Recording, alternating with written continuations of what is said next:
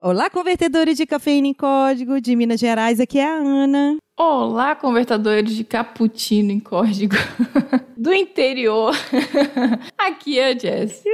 Gente, eu tô emocionada aqui, porque no episódio de hoje a gente vai falar de umas coisas muito legais, de habilidades muito assim necessárias para vocês e a gente também dar um up na nossa carreira e a gente saber o que, que é ser líder e como que a gente pode trabalhar essas habilidades para a gente desenvolver. Para isso, a gente trouxe pessoas aqui que estão nessa área já há um tempo. Eu sei que elas não palestram tanto assim, mas são pessoas que me ensinaram muito a respeito e estão me ensinando pra caramba. Então, Solta a vinheta, Ellen. Você está ouvindo Pode Programar. Porque nós podemos. Porque nós podemos. Porque nós podemos. Porque nós podemos. Porque nós podemos. Porque nós podemos. Porque nós podemos. Nós podemos. Porque nós podemos. Bom, pessoal, estamos de volta aqui. E hoje, a cota mineiríssima da Ana, ela preencheu duas vagas de mineiros, ou seja, três mineiros no episódio, eu não tô aguentando com isso. O cheiro de café e de pão de queijo tá forte. Então. Não, o sotaque da Jess vai mudar, vocês vão perceber. É, até o final eu tô falando uai, sou. É. tô falando menino. Mas, Ana, apresente suas convidadas de garbo e elegância. Eu tenho duas convidadas aqui maravilhosas. São duas pessoas que, assim, estão nesse caminho de ser líder em carreiras diferentes. E a gente também tá aí galgando essa parte de líder também em carreira diferente, mas sempre com essas skills. E eu trouxe aqui a Maju, só tem que chamar de Maju, tá, gente? Não conta o resto.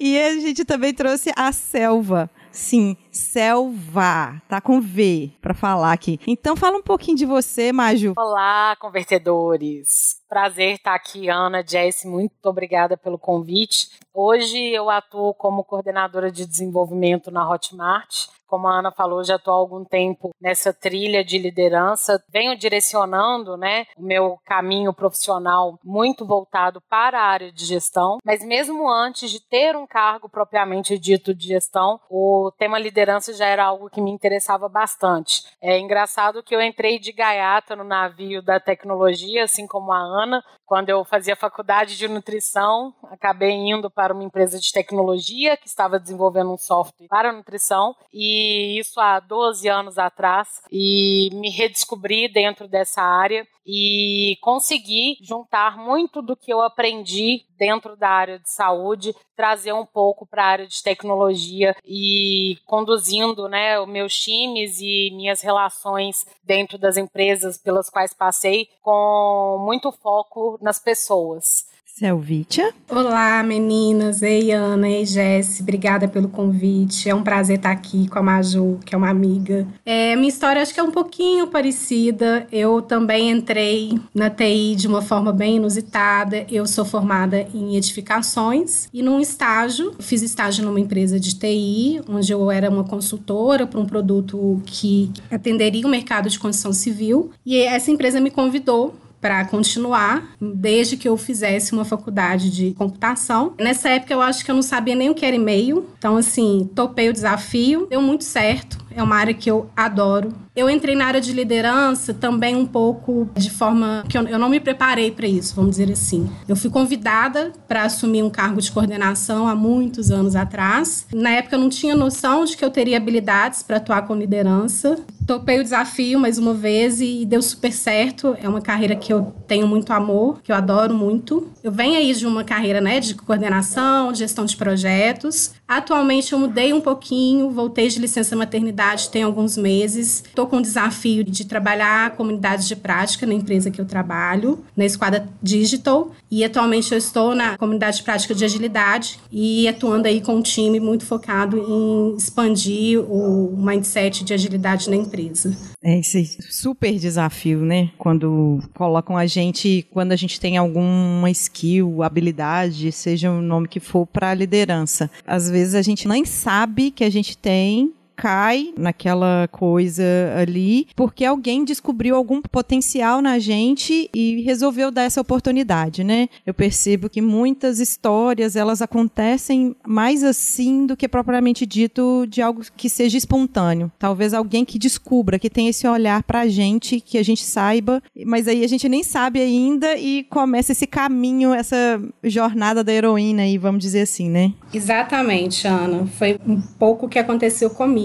Na época, e eu vou dizer que tem uns bons anos, era 2008, eu atuava como analista de requisitos e realmente eu não tinha ambição de uma posição, um papel de coordenação ou de gestão de projetos. Na época, assim, eu gostava muito de atuar com requisitos, mas a empresa percebeu habilidades em mim e chegou um desafio muito grande na empresa, onde a gente estava assumindo um cliente novo, assumindo uma operação, e era uma operação, assim, bem complexa. E o diretor me chamou na sala e me fez um convite de assumir a coordenação. Eu tomei um baque falei assim: nossa, será que eu dou conta? Mas vamos lá. É uma característica minha realmente de não fugir dos desafios, vamos dizer assim. E aí eu lembro que no outro dia eu já estava indo para o Rio de Janeiro, que era onde esse cliente fica, né? E deu super certo, né? Mas posso dizer que só deu certo porque desde o início eu tinha pessoas excelentes comigo, né? Então, assim, nesse desafio foram pessoas, né, junto comigo para esse cliente. Eu lembro que a gente, assim, virou noite, né, resolvendo problemas. Era sistema que a gente não conhecia, a gente teve que aprender ele na hora. E se não fosse esse time comigo, não daria certo. Então, realmente, é, a gente às vezes não percebe que tem certas habilidades. Precisa de alguém vir e te mostrar isso, né? Engraçado, Selvinha. Eu já ouvia desde nova que eu tinha, né, uma característica de liderança nata. Isso muito relacionado às minhas relações em escola, trabalhos em grupo. Sempre gostei muito de trabalhar em equipe e eu nunca tinha pensado na liderança como um cargo, né?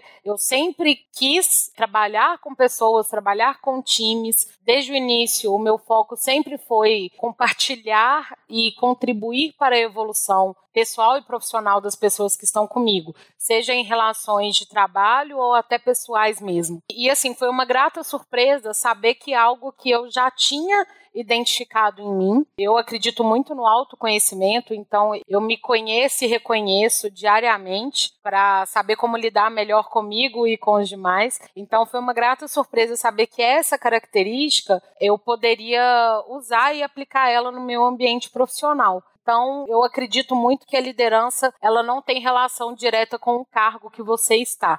Eu acho que a liderança, ela é uma coisa que acontece de forma natural e que quem percebe isso, como você falou, é quem está à sua volta. Não necessariamente tem que ser um superior. O seu time, os seus colegas, eles vão reconhecer em você uma pessoa que inspira. A palavra inspiração, para mim, apesar de hoje a gente ter vários tipos né, identificados de líderes, mas a palavra inspiração, para mim, está diretamente relacionada com o que significa ser um líder para mim. E foi depois, né, de aí sim ter cargo de gestão, né, ter um cargo de liderança, que eu passei a estudar, porque até então para mim ocorria de uma forma muito natural. E aí estudando eu comecei a perceber que eu tinha sim muitos traços, mas que a gente tem que constantemente lapidar, porque o nosso ambiente, né, os cenários que a gente se encontra, eles mudam constantemente e a gente precisa mudar de acordo. E, e, se tratando aí de falar de indústria 4.0, revolução industrial 4.0, vem muito nessa rapidez, né, de que muda. Hoje o que a gente está falando aqui pode ser que daqui a poucos anos já está obsoleto ou está reformulado. Só que eu queria, antes da gente falar aí uma coisa que você falou, Maju, eu queria trazer aqui um ponto que eu vejo de grande importância e que algumas pessoas têm me perguntado de umas semanas para cá, como que eu eu faço para eu entrar na área de TI ou qual que é a habilidade que eu preciso ter na área de TI. E aí eu vou utilizar essa palavra que até a Selva ela não falou exatamente o que, falou o qual que é, mas isso eu acho que vale para qualquer área. Nós estamos falando da área de TI aqui porque está sendo o nosso core, nosso foco, mas é coragem. Coragem muito para você pegar algum desafio e mesmo você sem saber se você vai dar conta, você vai. Eu acho que isso é uma habilidade bem importante, não só de liderança, mas para liderança é muito, muito forte, muito forte Quando mesmo. você tá nesse papel de líder, você tem que colocar muita cara a tapa, né? E a gente vê, a exemplo de nós mesmas aqui, muitas pessoas transicionando de área e vindo para a tecnologia. Talvez porque, principalmente mulheres, não é uma profissão que a gente escuta muito falar, né, durante o nosso desenvolvimento, mas também porque sim é uma área que vem cada vez mais trazendo oportunidades e uma área que tem muito espaço para diversidade, é uma área que a gente discute muito sobre esse assunto. E, e você falou de coragem, é aquela questão, coragem não é a ausência do medo, né? Coragem é a ação apesar do medo. É tá com medo, mas vai mesmo assim, porque não é fácil, né? Você tomar uma decisão de mudança, né? A gente, eu acho que é uma característica própria do ser humano de ser mais confortável. Então, a gente precisa de ter muita coragem e entender que é uma área que está tão aberta. Eu acho que ajuda a minimizar um pouquinho esse frio da barriga e pode vir que a área está aberta, as pessoas que estão nessa área por uma cobrança do próprio mercado tem que ser pessoas muito flexíveis, pessoas com uma cabeça, né, muito diferente do que a gente encontra em outras profissões. Muito bom, muito bom. Você falou, Maju, também um, um tópico aí que eu acho que a gente poderia puxar um pouquinho, quando você falou que existem tipos de liderança, mas líder não é só aquele que vai lá na frente e recebe as balas, não. tem outro tipo de líder. Segura a mangueira para apagar o incêndio. É. Eu acho que a forma como a gente vê na literatura hoje os tipos, né, eles são divididos muito de como esse líder, como que essa pessoa se posiciona, né? Então, é, a gente tem, por exemplo, líder autocrático, que o foco é ele mesmo, que é o que a gente chama hoje do próprio gestor, né, que a gente vê mais comumente, que é aquela pessoa que é mais focada no resultado, mais focado no faturamento, mais focado no financeiro do que propriamente dito nas pessoas, né? E eu acho que um tipo não invalida o outro ou não sobrepõe o outro. Você pode ser um líder que tem característica de mais de um tipo de liderança. Sim, Maju, eu acredito que realmente a gente tem que muitas vezes fazer uma mistura de perfis aí, né, e se desenvolver às vezes em certos caminhos para a gente conseguir às vezes até se adaptar a uma realidade, né, a um perfil de equipe, a um perfil de cliente. Então, eu acho que a gente nem sempre, assim, na maioria das vezes não vai ser um tipo único de líder, né? Com certeza. Eu acho que para você ser um líder completo, você precisa sim juntar mais de uma dessas características desses tipos que a gente encontra. Você falou aí, né, do democrático e falou do liberal, que são um pouco próximos, né? A gente tem também o líder com foco mais motivacional, tem um líder com foco mais técnico, mas eu acredito também que o próprio time e o ambiente, a empresa no qual a gente está inserido, também ditam um pouco de qual líder que a gente vai ser, né? Então, por exemplo, quando a gente fala, né, daquele líder mais liberal, permite que o time, né, seja mais maduro, então ele permite que as delegações daquelas tarefas seja definida pelo próprio time, então é um pouco mais voltado para autogestão, eu acho que depende da maturidade daquele time. Então, eu acho que o líder, ele tem que ser multifacetado, ele tem que ser um camaleão. Aonde ele está, ele tem que fazer a leitura daquele ambiente, ele tem que fazer a leitura daquelas pessoas e saber como que ele vai se comportar para atingir os objetivos que ele quer. Né? No meu caso, quais são os meus objetivos? São aqueles relacionados à entrega que eu tenho que fazer para a empresa, a gerar o valor que eu preciso gerar dentro do desenvolvimento daquele produto, que é o cenário que eu trabalho hoje, e o meu outro objetivo, que é pessoal, que é da evolução desses profissionais. Então, eu tento sempre chegar, fazer uma leitura e entender como que eu vou me portar para atingir esses objetivos. E aí vai muitas vezes depender de quem são essas pessoas, da interação que elas têm umas com as outras e comigo também, principalmente. Atualmente eu tenho vestido muito o papel de líder coach, sabe? A gente está num desafio de desenvolver pessoas voltado muito para agilidade, né? Então, esse tipo de líder, né, o líder coach, eu acho que é muito bacana e é muito importante o líder vestir esse papel, porque o sucesso, né, o sucesso seja de uma entrega, seja de um projeto, seja de um produto, depende da equipe, depende do time, né? E esse time, a gente tem que estimular o desenvolvimento dele.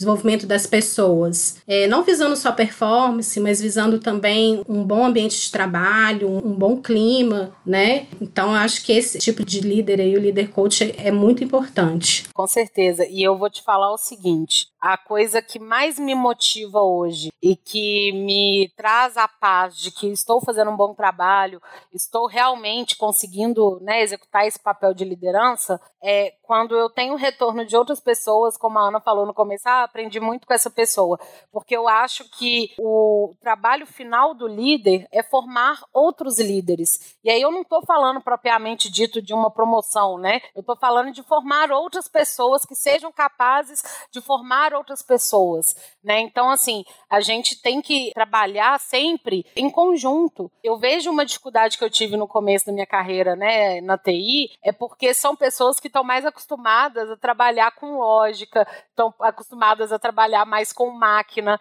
E aí, quando a gente começa a falar, né, de aspectos muito de soft skills, isso assusta um pouco. E será que isso faz sentido? Será que isso encaixa? E mais do que nunca, isso está fazendo muita falta, né? A gente ter empatia, a gente ter esse sentimento mesmo de contribuição com o outro. Então, a gente, falando aí dos tipos de liderança, eu acho que não precisa se preocupar se você é um líder assim ou assado. Eu acho que as pessoas que trabalham com você vão te trazer uma resposta simples. Se você está realmente contribuindo como um líder deve contribuir para as pessoas que ele atua. Nesse ponto que vocês chegaram, eu acho bem legal a gente falar disso e entender que, assim, a gente está falando aqui muito de liderança, de tipos, mas trazer aqui a parte de soft skills ou habilidades não técnicas ou habilidades comportamentais para esse ponto, né? Então, o que que vocês elencam para vocês? Aí já é uma opinião bem, bem própria mesmo. O que que vocês colocam na caixinha de vocês como boas práticas no quesito de habilidades comportamentais? Eu vou falar uma que eu acho que é muito importante, que é adaptabilidade, né? A gente vive num mundo VUCA, né? E as coisas mudam constantemente. A pandemia tá aí para mostrar isso, né? Quando a gente imaginou que ia viver o que a gente está vivendo. Então, eu acho que adaptabilidade é uma característica que é muito importante, né? A gente conseguir passar por situações, enfrentar situações. Às vezes o nosso time muda, a gente tem que se adaptar às pessoas, a gente tem que se adaptar clientes, a gente tem que se adaptar diretorias, né? Então, assim, eu acho que adaptabilidade é uma característica muito importante. E eu ressalto também resiliência. O papel de liderança, ele não é fácil, né? A gente muitas vezes tem que enfrentar situações bem, bem complexas e bem difíceis, né? Tem muita gente que acha que ser líder é só bom, né? Que você tem poder, que você tem autonomia, que você toma decisão, e não é bem por aí, né? Que você manda em todo mundo. Não, né? não é bem por aí. Aí falando um pouquinho de mim, às vezes eu até tento blindar um pouco o time de certas situações e acabo enfrentando ali, então tem que ter muita resiliência. Realmente não é um papel fácil.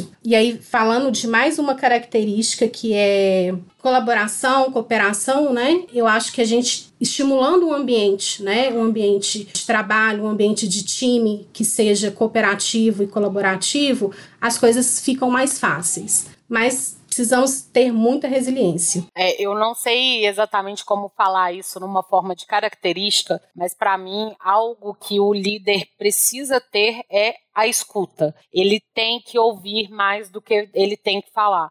Porque para ele se adaptar, ele tem que entender o contexto no qual ele está inserido, para que ele possa se adaptar para ele ser compreensivo, para que ele possa resolver conflitos, para que ele possa ter empatia, todas as outras características que a gente vai ouvir muito, né, as pessoas falando que um líder precisa ter, você precisa escutar. Isso é muito importante. Quando você escuta as pessoas, você aprende sobre você, você aprende sobre elas, você aprende sobre o contexto. Então, primeiro passo, o líder ele tem que ouvir. Depois ele fala. Primeiro ele ouve, ele processa aquela informação, depois ele fala. E como eu falei no começo, eu estou num processo constante de autoconhecimento. E o líder ele precisa muito se conhecer muito bem, porque como a Selva falou, muitas vezes ele vai ter que blindar o time, muitas vezes ele vai estar inserido em situações complexas. Então, isso, você se conhecer bem, ajuda você a conhecer os outros, ajuda você a ter uma inteligência emocional mais aguçada, né? Todas as soft skills eu acho que elas vão se desenvolver muito com o ouvir, porque quando a gente fala de hard skills, a gente aprende lendo, a gente aprende fazendo um curso, a gente aprende vendo um vídeo, mas como que a gente aprende soft skills? É na prática, né? Então é muito mais difícil hoje em dia, quando você vai fazer uma contratação, quando você vai conhecer um novo profissional, é muito mais difícil você pensar em um plano de desenvolvimento nesse cenário, né, das soft skills, do que das hard skills. E aí, volto a falar, né, mais uma vez, a gente tem esse desafio como líder, que é lidar com perfis muito diferentes, de pessoas diferentes, é, ambientes diferentes, e aí a gente escuta, a gente aprende e a gente consegue colocar em prática. E aí eu acho que a gente entende melhor um pouquinho daquelas pessoas, e entendendo melhor essas pessoas, a gente consegue liderar melhor essas pessoas. Pegando o gancho aí do que a Maju tá falando, aí a gente acha que a diversidade é uma coisa que é muito importante para esse processo de aprendizado, né? Porque, como a Maju disse, a gente não aprende lendo livro, né? Soft skill, a gente aprende realmente no dia a dia, vivenciando experiências. E a gente conseguir experimentar é, relações com pessoas diversas é muito importante para esse processo. E por que, que é importante? Porque a gente quê? aprende, a gente aprende com o outro. Ô, Ana, quando a gente conversa com pessoas que têm a mesma realidade, as mesmas é, características próximas e pensamentos similares aos nossos, a gente só reforça aquilo que a gente já acredita ou aquilo que a gente considera certo. Quando a gente conversa com pessoas que têm uma visão diferente, a gente enriquece o nosso senso crítico, a gente abre a nossa cabeça para ver algo que a gente não viu, não viveu. Então, por isso que eu falo da escuta. Eu acho assim, um dos maiores problemas quando existe conflito é que o outro e até nós mesmos, né, queremos mais convencer o outro de que a gente está certo do que a gente abre espaço para ouvir a opinião dele e tentar fazer um contraponto. Então, eu acho que essa questão, né, da diversidade, tem vários estudos que corroboram, né, com por que a diversidade contribui na produtividade, contribui na entrega de valor, mas eu acho que o ponto principal é esse, é você sair da sua bolha e enxergar as coisas com outros olhos, entendeu? Nossa, que eu achei que foi cirúrgico isso. Eu já ia fazer um bate-bola, mas eu acho que eu nem preciso muito fazer um bate-bola com relação à situação quando o assunto é diversidade, né? Quando as pessoas perguntam pra gente o porquê, o porquê de incentivar a diversidade, do porquê a gente ter um time diverso, buscar a gente ter uma heterogeneia, vamos dizer assim, né? No nosso meio e onde que a gente tá, né? Nosso meio realmente onde que a gente tá. E eu acho que é muito da hora quando a gente tem líderes que pensam assim, porque eu acho que sempre esses líderes vão fazer essa leitura, igual vocês falaram, e dali vai conseguir identificar para onde que aquelas pessoas vão ser mais talentosas, porque todo mundo tem talento, mas pode ser que algumas pessoas não estejam bem posicionadas. Se a gente fizer uma alusão a um time de futebol, né, pode ser que seja uma pessoa que ela tá ali numa posição que ela vai ser uma ótima goleira, ou então ela vai ser uma ótima atacante, ou vai ser uma ótima zagueira, vai ficar ali na retaguarda. Então, eu acho muito bacana quando líder tem isso.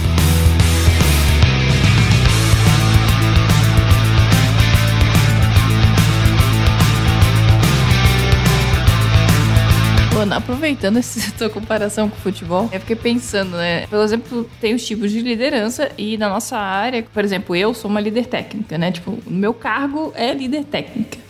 Mas a gente sabe que não é só isso, né? Tipo, você tem que ter outras habilidades e tudo isso que a Selva e a Maju já falaram.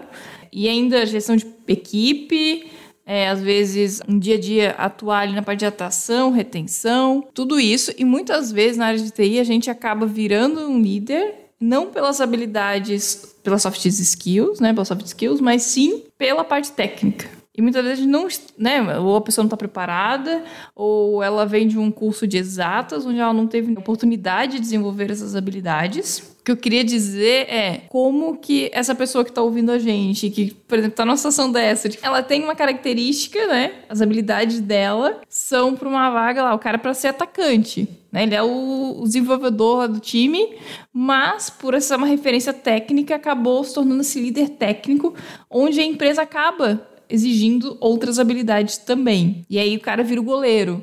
Cara, isso é muito tenso. E é muito tenso isso porque às vezes a pessoa, ela vira uma péssima profissional porque realmente ela foi direcionada para um lugar que ela não tem talento. Até aproveitando, a gente sabe que hoje existe a questão da progressão de carreira, que fala de tanto progressão Y, né? E que você pode, ah, não, eu vou ser um especialista técnico e não vou ser uma liderança técnica. No final das contas, você vai virar uma liderança técnica, sendo um especialista técnico, mas é como se fossem duas coisas separadas. Então, teria uma gestão mais gestão de pessoas e teria uma outra pessoa mais gestão técnica. Mas às vezes esse papel se confunde e se torna uma pessoa só, fazendo as duas coisas, né? E aí acontecem as duas situações. Uma pessoa que tem habilidade técnica, mas não tem tanta habilidade para gestão de pessoas, e o contrário, às vezes uma pessoa com mais gestão de pessoas, mas com pouca capacidade de liderança técnica. Né? E minha questão é como é que a gente equilibra isso? É, eu acho que é importante as pessoas terem, é, a Maju falou tanto de autoconhecimento, né? Tentar ter consciência se ela quer realmente estar ali numa posição de liderar times, porque assim, a gente até falou, né? Ser líder não é simplesmente ter ali um papel como hierarquia, onde eu tenho pessoas ali respondendo a mim. Todos nós podemos ter atos de liderança no nosso dia a dia, né? Mas assim, eu acho que a pessoa tem que se autoconhecer, principalmente e entender se é aquilo ali que ela quer. Se sim,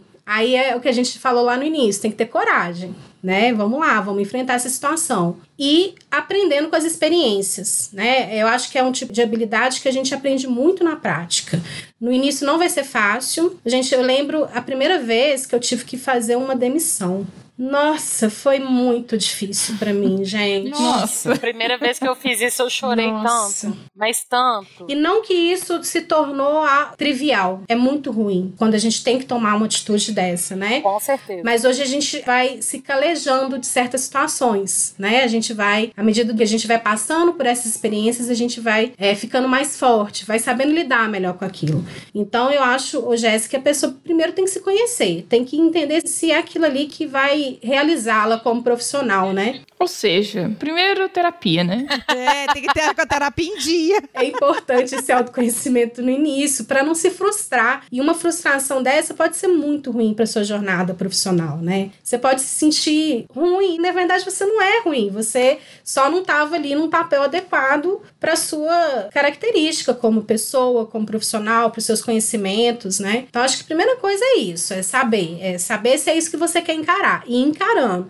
e saber que no início não é fácil, no início você vai passar por situações complexas, mas as coisas vão melhorando, a gente vai aprendendo e volto a dizer, é muito importante a gente se cercar por pessoas de confiança, né? Criar relações de confiança, né? Pessoas que vão te ajudar nessa jornada nem sempre a pessoa ela vai estar inserida no cenário onde o líder dela, né, ou o superior dela, conhece ela tão bem. Então aí vem a parte dela se conhecer e dela conseguir ter essa troca. Porque é importante, dentro de uma relação de trabalho, a gente sempre ter a contrapartida, né? Tanto do próprio profissional quanto da empresa. E eles encontrarem no meio do caminho. Então, assim, não adianta eu pegar um passarinho e colocar ele dentro do oceano. Ele não vai nadar, né? Colocando assim, fazendo um 880 só para fazer um ponto. Mas qual que é a questão? Nem sempre você vai ter um líder que vai reconhecer isso. Às vezes você vai ser jogado em determinado cargo porque não tem outra pessoa para fazer ou porque realmente, como a Jessie falou, é uma liderança técnica e não tem um gestor de pessoas. Então, eu entendo que na nomenclatura, quando eu penso liderança técnica, eu estou falando de uma pessoa que é capaz de puxar decisões técnicas, de compartilhar orientações técnicas, compartilhar conhecimentos técnicos.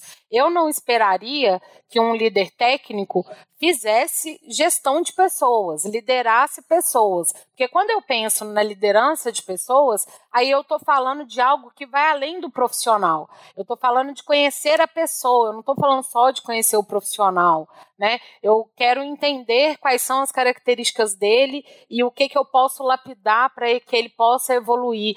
Eu quero me aproximar dele e da vida pessoal dele para entender que se tiver acontecendo alguma coisa, né, do lado de fora ali da empresa, mas que pode estar impactando no desempenho. E como que eu vou fazer para que isso, né, não seja tão crítico? Então, a gente não precisa se cobrar de ter todas as características do mundo, né? Ser um bom técnico, ser um bom líder. Eu acho que a gente precisa entender realmente o que que a gente faz melhor, focar nisso e sempre tentar evoluir outras características, porque ninguém é perfeito. Então você tem que focar naquilo que você faz bem. E o que é adjacente a isso, você vai tentando evoluir, vai tentando direcionar, porque você vai ter sim pessoas na sua carreira que vão te apoiar no seu desenvolvimento, mas o maior responsável por isso é você mesmo.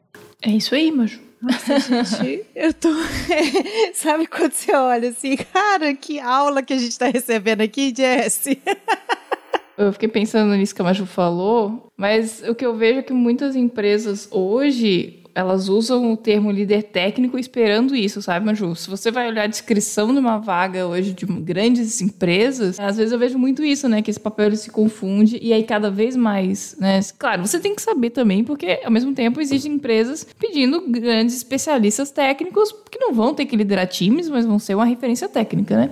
E que estão separando muito bem isso. Né? É como a Maju falou, você tem que se conhecer, acho que é o primeiro ponto, isso é realmente importante, né? Muitas vezes não vão fazer esse trabalho de pegar na sua mão Não, não e falar. Assim, vem cá se conhecer. Algumas até vão, assim, vão ter pessoas, vai ter uma liderança que vai tentar, né, conversar e tentar conversar sobre carreira com você, mas, sabe, se você não for lá e se mexer e fazer, ninguém vai fazer por você, né? E eu acho que é até importante isso, assim, você não pode ficar esperando pela empresa para que a empresa te desenvolva e não pode ficar esperando que a empresa pegue na sua mão e fale assim, ah, o que, que você precisa para chegar em tal cargo? Mesmo porque, gente, a nossa jornada, a nossa carreira é nossa, né? A gente está ali naquele momento numa empresa, mas amanhã a gente pode não estar e a nossa trajetória continua, né? E temos que correr atrás, fazer por nós. Ótimo se a empresa incentiva, ótimo se a empresa te ajuda nesse desenvolvimento, mas é a gente que tem que correr atrás mesmo. Até uma coisa que eu até falei pra Ana esses dias que eu fiz foi assim: eu peguei uma vaga de uma grande empresa que eu gostaria de trabalhar e falei assim, cara, o que, que eles né, esperam, assim, um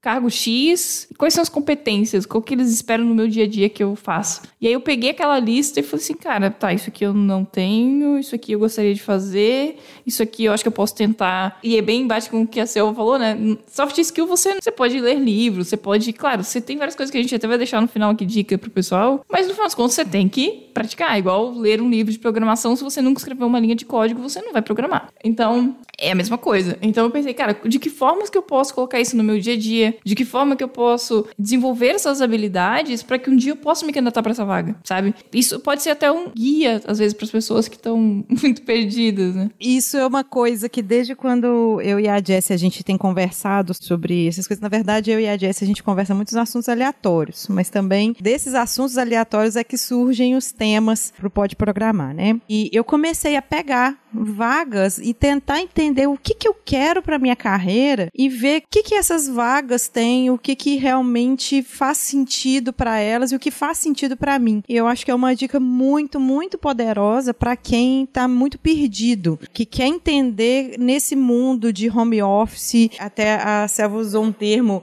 mundo VUCA, que tem a ver muito com essas mudanças muito rápidas e que a gente precisa, na verdade, espera-se que a gente esteja pronto para essas mudanças, mas a gente não tá, ninguém tá. Só que a gente tem que ter a coragem, que também a gente falou aqui, de topar o desafio e fazer acontecer a coisa. E às vezes até abrir a nossa mente. Às vezes a gente determina as coisas, né? Não, eu sou técnico, eu sou técnica e não sei fazer outra coisa. Mas será? Você já experimentou outras coisas? Gente, essa conversa eu tive com a Selva. Ela me perguntou isso.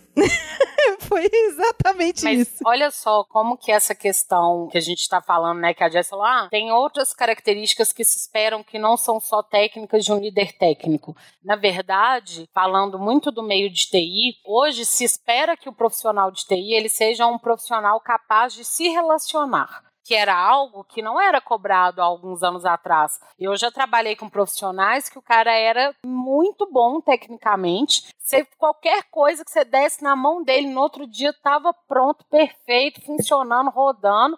Podia pôr em produção de olho fechado, mas não conseguia se relacionar, tinha conflito direto com os colegas de trabalho, era um profissional que era muito difícil de conversar com ele, e hoje não tem mais espaço para profissionais assim. Porque a gente hoje não trabalha mais no mesmo modelo que a gente trabalhava de desenvolvimento. E por mais que a Ana comentou, né, pode ser que muita coisa mude, venham novos modelos de desenvolvimento, de gestão, enfim, mas a capacidade de relacionamento, isso é algo que precisa ser desenvolvido por qualquer profissional independente do cargo ou da área no qual ele está inserido.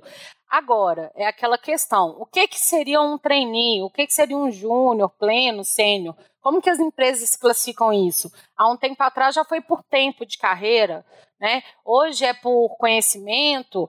Como que isso é feito? Eu tenho na minha cabeça uma separação mais simples, que eu acho que o júnior ele está aprendendo, ele ainda precisa de apoio, o pleno ele já é capaz de andar, caminhar sozinho, né? Tipo, tirou ali a rodinha de treino da bicicleta.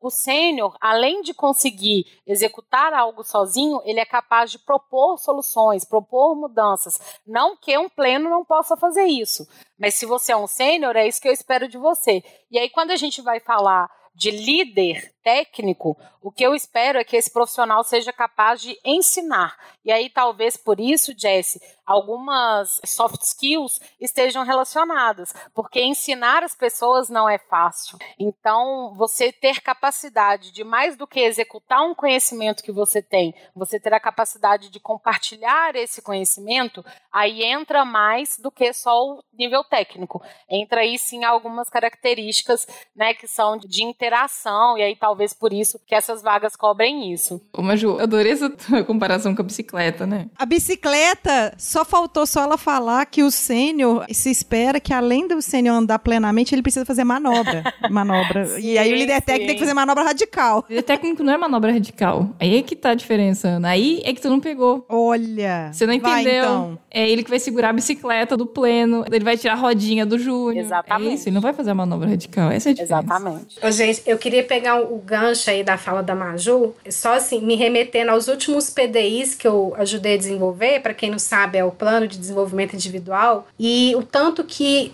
era assim muito focado em soft skill, né? Às vezes a gente tem um profissional ali que é realmente muito técnico e para ele se tornar um profissional completo e adequado ali ao ambiente, ao time que ele tá, a gente tem que ajudá-lo a desenvolver as soft skills. Então só me veio isso aqui, como que isso é importante, né, gente? A gente está falando aqui, eu e Maju, que somos líderes, né? Mas essas habilidades que a gente tem conversado aqui não se resumem à liderança, é a todos, né? E é importante que todos busquem desenvolver empatia, colaboração, cooperação, adaptabilidade. Só queria fazer esse gancho aí que a Maju falou dessa questão do desenvolvimento, do líder, a gente está falando do líder técnico, mas acho que isso se aplica a todos os profissionais, né?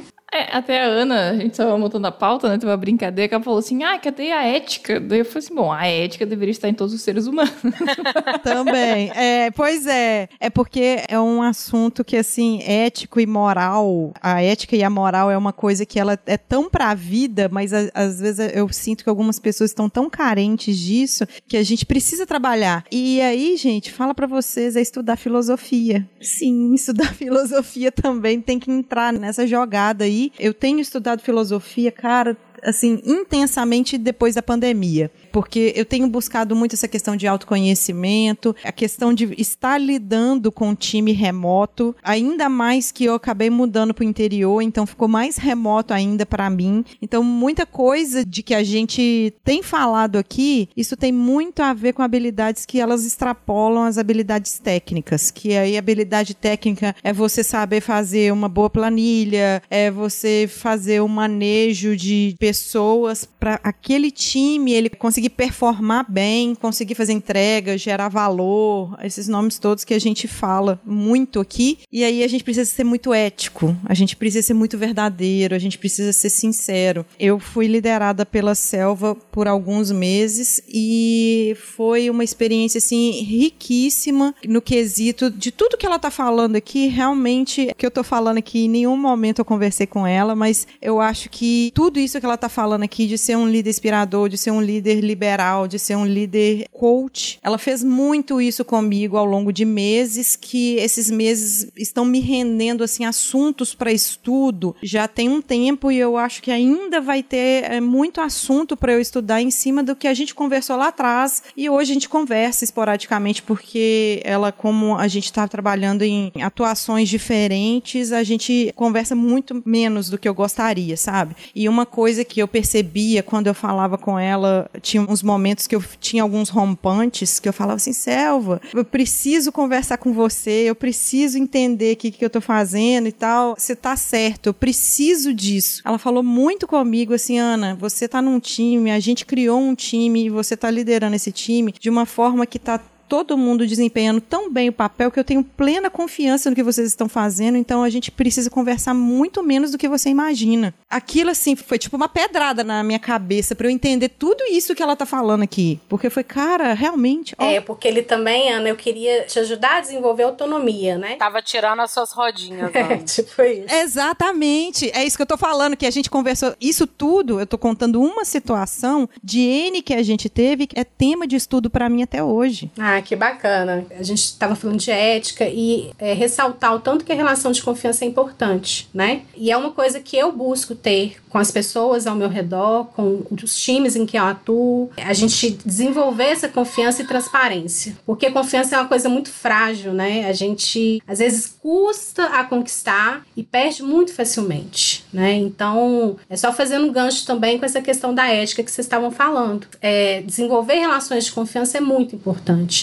porque com isso vem um ambiente mais propício a ter um clima de desenvolvimento, um clima de aprendizado, um clima de experimentação, um ambiente de experimentação, onde tem tolerância a falhar, né? Mas a confiança é algo muito frágil. Então a gente tem que realmente ter ética e prezar por essa relação de confiança, prezar pela relação com as pessoas, para que aconteçam de forma que esse elo não se rompa. E tem outro ponto, Selva, que a confiança ela é assim crucial, porque para que a gente consiga fazer o nosso trabalho, né, de liderança, de gestão, aquilo que a gente se propõe dentro de onde a gente está, a gente precisa ter conhecimento. E quando a gente está ali, né, liderando um time, a gente precisa ter conhecimento do que que essas pessoas estão fazendo, a gente precisa ter conhecimento de prazos, a gente precisa ter conhecimento de produtividade e o estabelecimento dessa confiança, ele é muito importante para que o seu time compartilhe essas informações com você, né? Informação é uma moeda caríssima e ela é muito importante. Quantas vezes eu já não presenciei situações e até eu mesma já passei algum tempo atrás de você ir, por exemplo, para uma review achando que está tudo bem e chega na hora o time não faz uma entrega ou chega na hora tem algum problema, por que, que aquilo não foi compartilhado com você lá atrás? Então, acho que é muito, muito importante você ter o estabelecimento dessa relação, porque a gente estava falando um pouquinho aí, né, de quem quer ser líder, quem quer trazer liderança, mas para quem já é líder e para quem quer construir isso, entender né, o quanto o líder depende das pessoas com as quais ele trabalha. Então, é parar de achar que líder manda. Líder não manda, líder direciona, líder orienta, mas nada acontece se eu tiver só o líder. A equipe, ela é o ponto mais importante. E líder joga junto com a equipe. O líder tem que ir a campo. Líder tem que ir a campo, sabe? Líder tem que estar tá ali junto com o time, sentindo as dores. A gente, eu perco a conta de quantas vezes eu virei noite com o time, porque assim, eu não me sentia confortável de ter um time ali resolvendo um problema e tal, e eu simplesmente ali sentada no meu sofá da minha casa assistindo televisão. Então eu tava ali, já vi muitas vezes o sol nascer junto junto com o time, sabe? E eu acho que essa relação de confiança, essa relação de cooperação, ela é conquistada também com isso, com essa iniciativa de estar junto do time, ir a campo com eles, sentir as dores que eles sentem. E aí eu volto dentro daquilo que eu falei, né? Você não precisa ser gestor para ser líder. Então, quando eu ainda não tinha um cargo, eu lembro uma vez que o time precisou trabalhar um fim de semana, foi para a empresa, né, num passado não tão distante, quando a gente ainda ia para a empresa, mas eu né, não punha a mão na massa, eu não era técnica, eu não atuava como técnica, na época eu era analista de negócios. E aí o pessoal nem esperava, eu fui, levei um lanche, fiz o café da manhã e fiquei lá com eles, fiquei adiantando outras coisas, mas eu não necessariamente precisava estar ali. Eu vi um vídeo há um tempo atrás, que para mim mostra a essência da liderança, como que ela é algo natural, tanto natural para quem executa, quanto natural para quem segue aquele líder que é um vídeo onde tem um ônibus e aí tá chovendo muito e aí uma árvore cai e os carros não estão conseguindo passar, as pessoas não estão conseguindo passar e o ônibus também tá parado e aí desce um menininho, uma criança e começa a tentar empurrar essa árvore. Claro que ele não mexe ela nem meio milímetro, né? Mas aí as pessoas que estavam ali dentro do seu carro, que não queriam molhar e tal, começam a ver aquela criança fazendo aquilo e falam, poxa, se ele está fazendo, eu tenho que fazer também. Às vezes até por um sentimento de vergonha, mas aquela criança estimulou outras pessoas a executarem algo. E aí, de repente, desce todo mundo, eles conseguem movimentar a árvore. Então, como essa visão de estar junto, né, de colocar a mão na massa junto com o time, da sua presença, como que isso é importante? Porque o exemplo, né, vocês que são mães, quem é pai, vai entender o que eu estou querendo dizer. Como que você ensina o seu filho? É através do exemplo. Se você falar para ele que não e for lá e fazer, você pode ter certeza que no dia seguinte ele vai estar tá fazendo também, ou o contrário.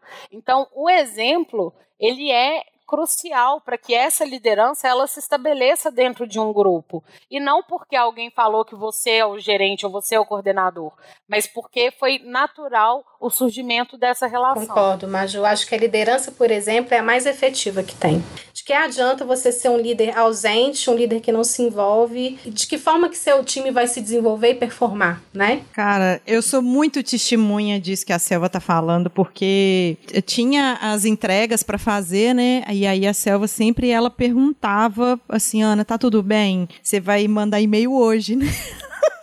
Era 8 horas da noite e ela falava comigo: Você vai mandar e-mail hoje, né? Eu falei: Vou, só tô terminando de acertar, fazendo code review, vendo se tá tudo bem aqui. Só que em contrapartida, não é porque ela estava comigo, mas tô falando que isso aqui acontecia porque no nosso time, ainda bem que não precisava dela intervir tanto, porque em outros ela precisava. Eu ia embora e ela tava ali, às vezes, fazendo papel de tester, acertando documentação de, de requisito, fazendo uma pancada, vestindo vários chapéus além do papel de líder, de gestora de projeto, né, Selva? Sim, porque ali a gente tinha um propósito, né? O propósito do sucesso de uma entrega é de todo o time né? E muitas vezes sim vesti o papel de QA, de desenvolvedor ultimamente não tanto. Comecei minha carreira com desenvolvimento, mas como requisito, sentando do lado das pessoas, porque eu acredito muito nessa busca de um propósito compartilhado. Eu falei lá no começo, né, que o líder ele tem que ser camaleão. Então, se ele precisar ser teste, ele vai ser, se ele precisar ser requisito, ele vai ser arquitetura, o que ele puder compartilhar,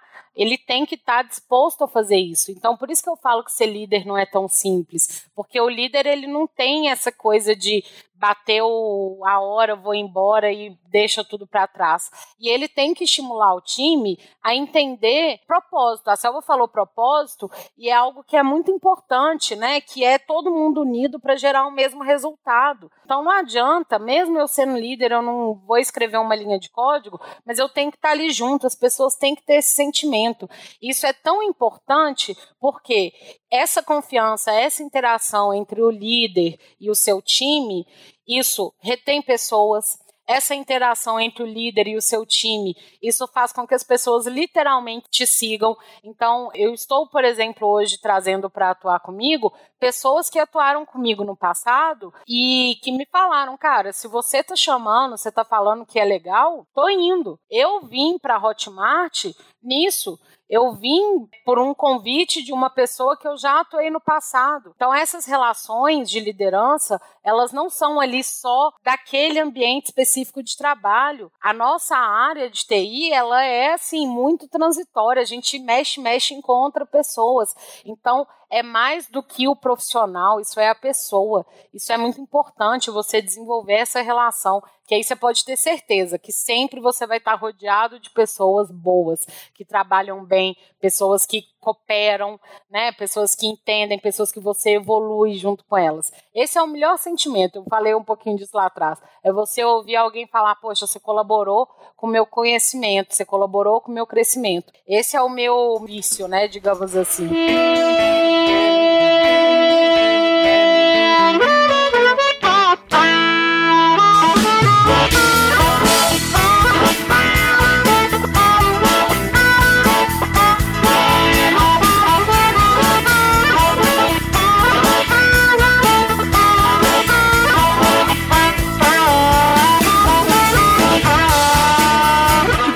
Pessoa dar um start, para a pessoa ela começar a entender, igual eu e a Jess, a gente falou que a gente olha as descrições dos cargos, né, que a gente está querendo, que a gente almeja, a gente olha muito a empresa também, se faz sentido para aquela empresa. Gente, uma coisa é muito importante aí, se a gente tem pessoas que estão ouvindo que são de outras áreas de alguma empresa, entender que a assinatura daquela carreira que ela está criando, ela tem que estar muito aderente à empresa. Se a empresa fala que ela, por exemplo, ah, que nós trabalhamos aqui com metodologia ágil, chega lá na hora, não faz ágil meleca nenhuma, então pensa com carinho aí, porque isso realmente dá uma desmotivada quando a pessoa entra. E aí rotatividade ela tende a aumentar. Mas a pergunta para vocês, nós falamos muito aqui de habilidades comportamentais, a gente falou um pouco, não tanto quanto eu achava que a gente ia ter tempo para falar, mas quando a gente fala de liderança, fala-se de time de alta performance, fala do líder que ele tá ali vestindo, né, usando vários chapéus, dependendo, ele vai identificar ali, né, o que ele precisa estar tá usando naquele momento, mas o que também que vocês veem como importante assim, tecnicamente para um líder, é gestão de tempo, é aprender mais metodologia ágil, já que a cascata tá quase morrendo. Tópicos de gestão de projetos ou gestão de produto? O que, que para vocês tem de importante nessas partes técnicas, por mais que não seja botar a mão na massa no código mesmo? Ó, vou falar um pouquinho aí da minha jornada, né? Essa parte de soft skill, realmente, como a gente disse, foi através de experiências, né, que eu fui aprimorando. Mas a parte técnica, logo que eu assumi o desafio aí de seguir essa carreira de gestão, eu busquei um MBA, eu fiz um MBA em gestão de projetos, eu busquei certificações, eu sou certificada PMP. Isso aí, gente, são coisas mais antigas, né? E assim, nosso mercado, ele muda constantemente, né? Então, atualmente, eu tenho focado muito em agilidade. Recentemente eu conquistei a certificação Kanban. Então, assim, eu acho que nessa parte técnica, né, eu acho que você conhecer técnicas de facilitação de reuniões, você conhecer técnicas de montagem de time, né? Team building, team canvas. Tem aí várias técnicas no mercado que são interessantes para desenvolver a parte de liderança, né? E assim, eu acho que ainda mais no momento que a gente está vivendo, onde está cada um na sua casa, né? A gente saber dos ritos, né? Que junto o time, acho que isso é importante. A gente ter essa prática de criar ritos na equipe, sabe? É uma dele, que é, o time vai ali, vai se conversar, vai saber o que cada um tá fazendo, o que que tá acontecendo. É uma retrospectiva que ali a gente vai começar a entender o que, que foi legal, o que, que não foi, as dores que o time está sentindo. Então, isso aí também vem um pouco de métodos ágeis, né? Então, eu acho que é, hoje a minha dica seria muito voltado à agilidade mesmo, porque a agilidade busca muito esse ambiente de colaboração. Daqui a pouco pode ser outra coisa, né? Como eu disse, a gente tá no mundo VUCA aí, né? Mas hoje o que eu tenho buscado mais conhecimento é na parte de agilidade. Uhum. É, além dessa questão da agilidade, eu concordo muito com a Selva, e aí lembrando, né, ela não falou exclusivamente Scrum, Kanban, XP, é agilidade, é uma cultura, né, que a gente precisa colocar, isso é muito importante.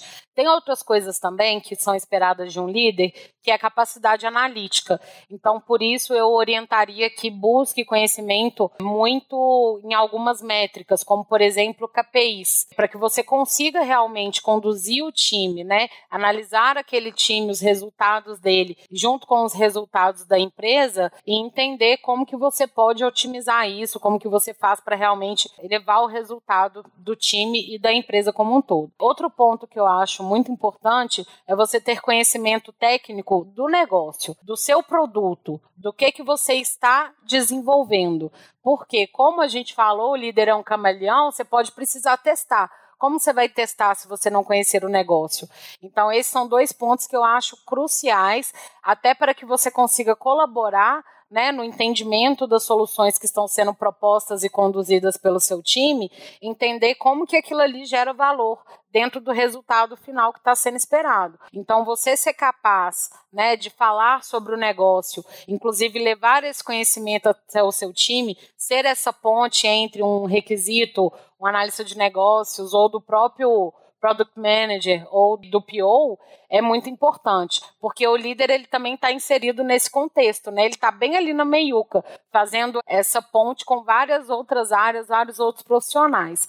Então acho que é muito importante. Aí eu não consigo especificar, porque cada um vai ter um negócio que trabalha, mas busque muito conhecimento na área que o seu software, né, está inserido. Boa. É muita coisa para se falar. Realmente é um assunto aí que eu e a Jess gente já pensou já. A gente ainda não sabe como que a gente vai desembolar tudo, mas é um assunto aí para a temporada de 2021 que tá vindo aí com tudo. Como a gente falou uns episódios atrás aí, a gente está se organizando, a gente está tentando fazer o melhor que dá, mas a gente está com muita vontade de fazer acontecer a partir desse assunto aqui, quebrar o assunto, como fala, né, deixar ele mais granularizado, mais bonitinho, mais palatável. Então, eu queria saber de vocês aí se vocês têm alguma dica para dar pra gente de livro, ou de podcast, ou de vídeo, sei lá, alguma mídia ou várias mídias que vocês quiserem falar aí, para dar aqui para os nossos ouvintes, assim, aonde que eu vou, né? Então, um ponto de partida a gente vai deixar aqui para vocês. Eu vou dar uma dica então de um livro que eu li recentemente, ele chama Liderança e Propósito, o novo líder e o real significado do sucesso. Fala muito dessa questão de a gente ir em busca de um propósito, né? O nosso motivador aí não é salário também, né, gente, mas não é isso que principalmente nos motiva a estar numa empresa, a estar em um time né? E sim a oportunidade de servir a um propósito. Então eu dou a dica desse livro aí que eu achei bem legal a leitura dele. Vamos colocar link, tá, gente, depois para vocês. Eu tô lendo um livro agora, ainda tô no meio. É um livro pequenininho, deve terminar em breve, mas chama Líderes se servem por último.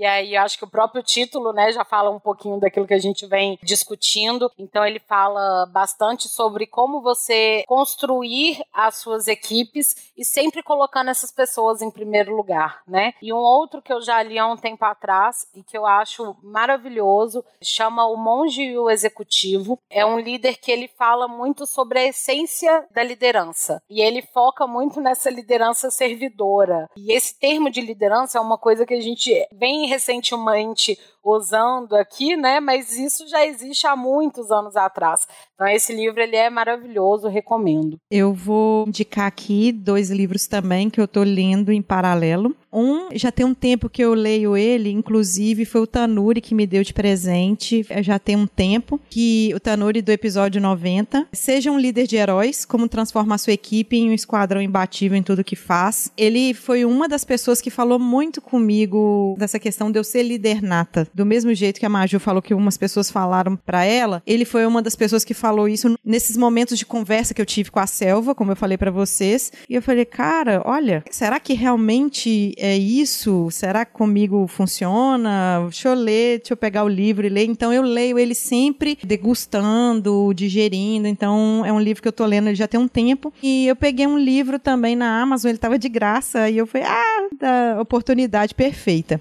Que chama assim, Sou Líder. E agora? Ações para desenvolver a habilidade de liderança, que é o caso que a Jessie falou da pessoa que ela é muito boa tecnicamente. Às vezes ela não tem para onde crescer a carreira dela dentro da empresa e ela é colocada num cargo de liderança, num cargo de gestão e ela não sabe como é que ela vai fazer. Aí fica igual aquele urso lá do pica-pau lá que tem um monte de gif que ele não sabe para onde que ele corre, o que que ele faz. E ele tá muito bom também de ler e o legal que é um livro que ele tem pílulas. Você vai lendo, aplica, depois volta a ler o livro, depois você reflete pela aplicação do que você fez, muito do que a gente falou aqui, né? De ter o livro, de ler e botar em prática mesmo, exercitar aquele conhecimento. Então, são esses dois livros que eu tenho. E você, Jess? Ah, eu já trago a lista inteira, né, Ana? Né, bem, eu sei. Eu, eu, eu, basicamente eu vou indicar aqui um podcast, tá chamado Tech Leadership Rocks. O nome é inglês, mas o podcast é em português, tá? Tem acho que 30 episódios ali. Bem interessante aí sobre essa parte, então, de tech lead e agora, então é muito nessa vibe. Bastante gente interessante aí participa do, do podcast, os convidados. E eu vou deixar também uma lista, um repositório que chama. Um repositório no GitHub chamado Also Tech Leads. De tipo, Tech Leads. Então, vou deixar esse link também. Lá tem muito conteúdo em inglês e português, livros. É, e aí ele não foca só na parte de soft skills, também fala de parte técnica, então livros mais técnicos, que, muitos que a gente já falou aqui de arquitetura, também aí bem legal. E foi desse repositório que eu tirei esse podcast. E tem muito conteúdo legal lá. Então não fiquem malucos. É muita coisa a gente vai falar aí durante o ano que a gente achou bem interessante. Tá? Isso. Esse ano, a gente tem feito, né, os anos para trás aí, sempre era alguma coisa que a gente já tinha muita expertise para falar. É, ensinando sobre if e else, while e for. né? Então a gente já tinha muita experiência nisso e a persona que a gente imaginou, idealizou, ela vai muito do que a gente está vivendo agora. Tanto eu e a Jessie, e a gente vai percorrer esse caminho junto com vocês. Ô Ana, deixar, se cabe ainda, né, uma última orientação, não de um curso específico, mas leiam, façam cursos sobre comunicação não violenta, né? Isso é muito importante, porque quando a gente fala de relações, né, interpessoais, o maior problema não é o que a gente fala com as pessoas, é como a gente fala. E o líder, ele tem que ter essa sensibilidade. E aí a gente falou um pouquinho, né? Como aprender. Você vai aprender isso muito no dia a dia, prestando muita atenção nas palavras que você está utilizando e na reação que as pessoas têm àquela comunicação. Mas aí tem alguns cursos já hoje voltados e explicando, dando algumas dicas e técnicas para ter uma comunicação mais leve, mais objetiva. Sem jabá nenhum, gente, não tô ganhando nada para isso, mas eu tenho feito alguns cursos na Lura. Não tem só curso técnico lá. Ô, Ana, tem um monte de curso muito legal lá na Hotmart também, viu? Tem! Ó, oh, pronto, agora a sessão jabá, vamos começar.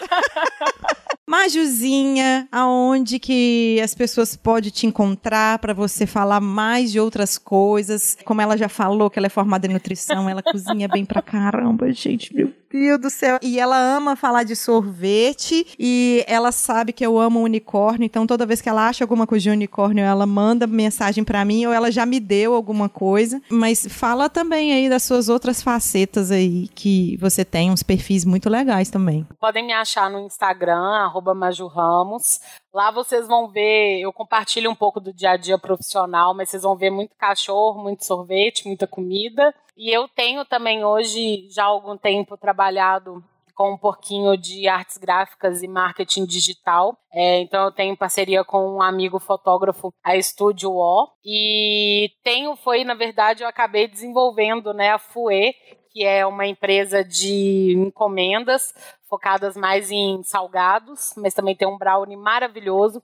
Porém, nesse momento, eu dei uma pausa nela porque eu revivi ela ano passado como uma forma de tirar um pouco a cabeça da pandemia, que eu quanto mais coisa eu tenho para fazer, melhor eu sou, mais produtiva eu sou. Mas aí chegou num ponto hoje realmente que eu tive que abrir mão de algumas coisas, né? A gente tem que saber as horas certas de ser multitarefas e as horas certas de ter foco. Eu acho que hoje me seguindo lá no Maju Ramos já vai ter bastante informação legal. E no LinkedIn, que aí já é um foco mais profissional, também me acham lá, Maju Ramos Guimarães.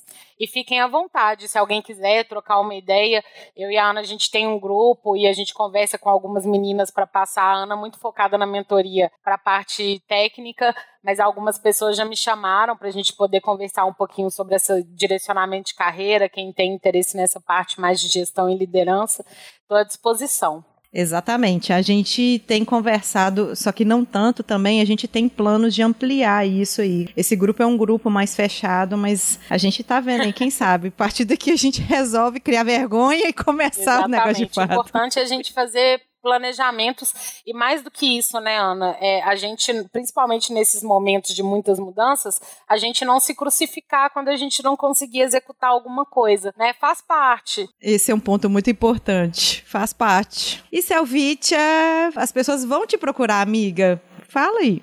Oh, então, eu vou passar o meu LinkedIn, Selva Brandão. Fiquem à vontade para me adicionar, gente. Estou à disposição para fazer muita troca, dar dicas, trocar experiências. Falando aí do que eu tenho desenvolvido atualmente, além aí da minha carreira, como eu disse, eu tenho estudado muito agilidade. Eu também tenho desenvolvido a maternidade, estou com uma bebezinha de 10 meses. Ainda tenho um filhinho que vai fazer 5 anos semana que vem, que toma aí boa parte do meu tempo livre, mas lá no LinkedIn com certeza a gente vai fazer muita troca legal. Sabe o que, eu acho legal das pessoas que são os nossos ouvintes e procuram as pessoas que participam do programa? Que elas entendem muito, muito mesmo, esse lado muito multifacetado que a gente tem, principalmente mulheres, né? Não excluindo os homens, mas a maternidade, também lado dono de casa, mãe, mulher, esposa, filha e tal. Então tem muita gente que entende e espera, às vezes, a resposta da gente que não é naquela hora. Então eu queria muito agradecer muito mesmo a honra de estar aqui com esse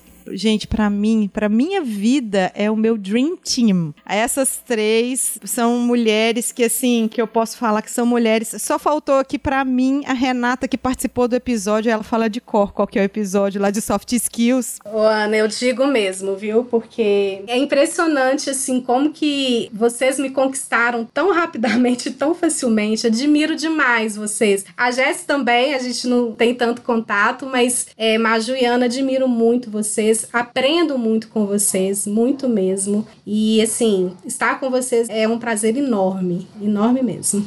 Nossa, nossa. Nem falo o tanto que eu vou sair daqui extasiada da gravação desse episódio. Para mim é muito rico isso. Quando as pessoas me perguntam, gente, quem que eu me inspiro, quem é uma das mulheres que eu tenho contato direto que me inspira, é isso que eu tô falando com vocês. A Selva, eu já conhecia ela por eu ter trabalhado na empresa que a gente trabalha hoje. Eu já tinha trabalhado há uns anos atrás e eu acompanhava ela justamente porque o nome dela me chamou atenção e porque ela tinha uma forma de trabalhar essa questão de liderança que ela não sabia e todo mundo já falava dela. Então ela era uma pessoa que eu já meio que stalkeava para conhecer e para aprender muito. Então é um prazer imenso quando tem essa relação muito bacana de amizade entre a gente. É muito lindo.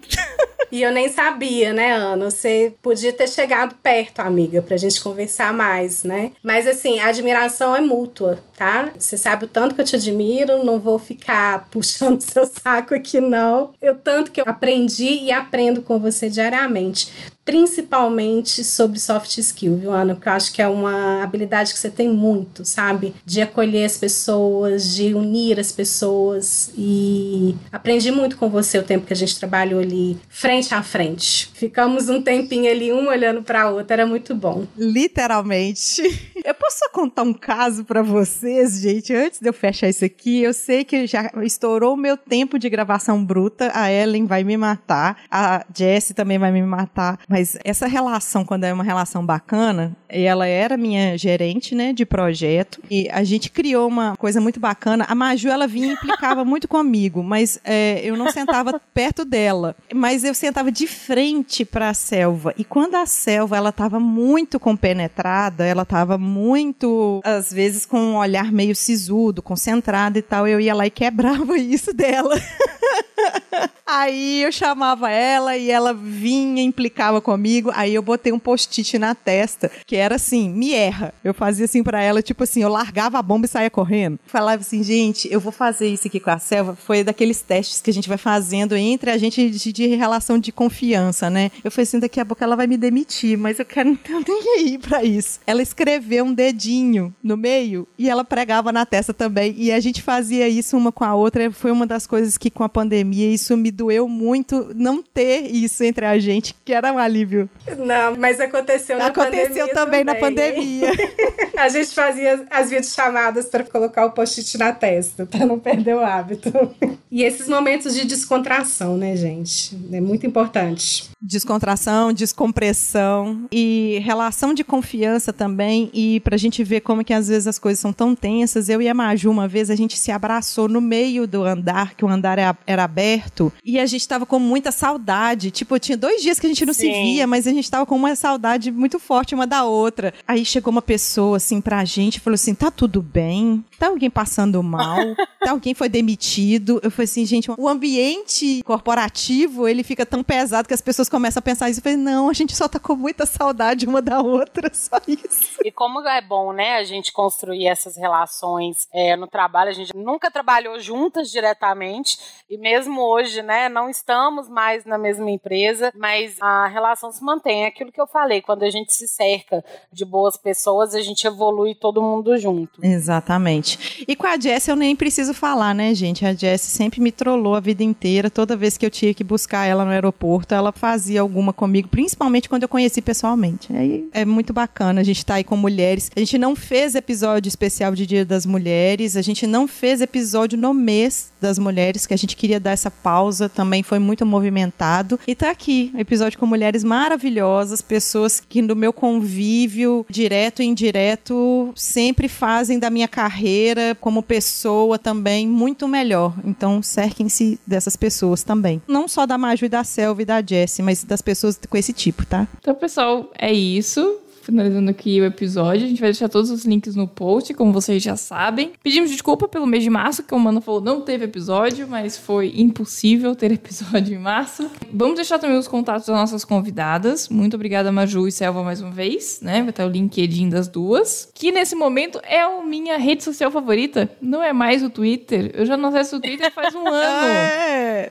também tô nessa e o Pode Programar, ele vai ficando muito ali no cantinho, a gente vai resolvendo dele, mas o LinkedIn tá virando minha rede pois social é, preferida. Pois Nossa. é, porque, né, tem que ter tem que ter saúde mental. E é isso, pessoal. A gente vai deixar os contatos do podcast também no post, tá? Mas em qualquer rede social é arroba pode programar. A gente também tem o link lá do nosso LinkedIn, nossas redes, mas basicamente Jéssica Zanelato e Ana Elisa Freitas aí nas redes sociais. Você tá doida? É Ana e Bastos? Não, oh, não, não. Deus. Mas no LinkedIn não tá Ana e Bastos. Não, mentira. No LinkedIn tá, tá então, também. Então também é Ana e Bastos no LinkedIn. Desculpa aí, meu.